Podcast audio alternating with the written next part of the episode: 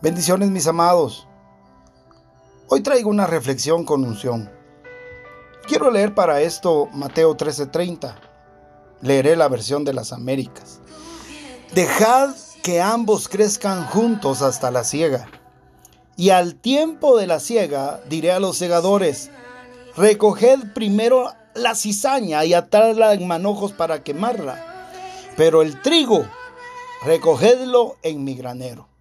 Santo Dios. El trigo y la cizaña crecerán juntos. Eso es lo que dice la palabra del Señor. Que el trigo y la cizaña crecerán juntos. No te dejes influenciar por los malos, y esto lo digo entre comillas, entre los malos cristianos. Sí, esos que están creciendo junto a ti en la iglesia. Tú sigue, tú ama, tú sirve a Cristo. Ten presente que la salvación es personal. Pon tu mirada en Cristo porque vendrá el tiempo de la separación de lo que es y de lo que aparenta ser. No permitas que la cizaña trastoque tu identidad. Pelea la buena batalla.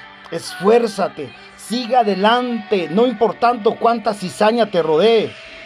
La palabra dice con claridad que por sus frutos los conoceréis. Tú encárgate de dar buen fruto. Los demás que den el suyo, que al final el Padre se encargará.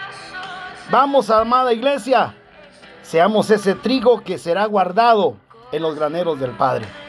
Te bendigo y que esta reflexión con unción pueda modificar tu manera de pensar, pueda darte una dirección hacia dónde seguir. El Padre te bendiga.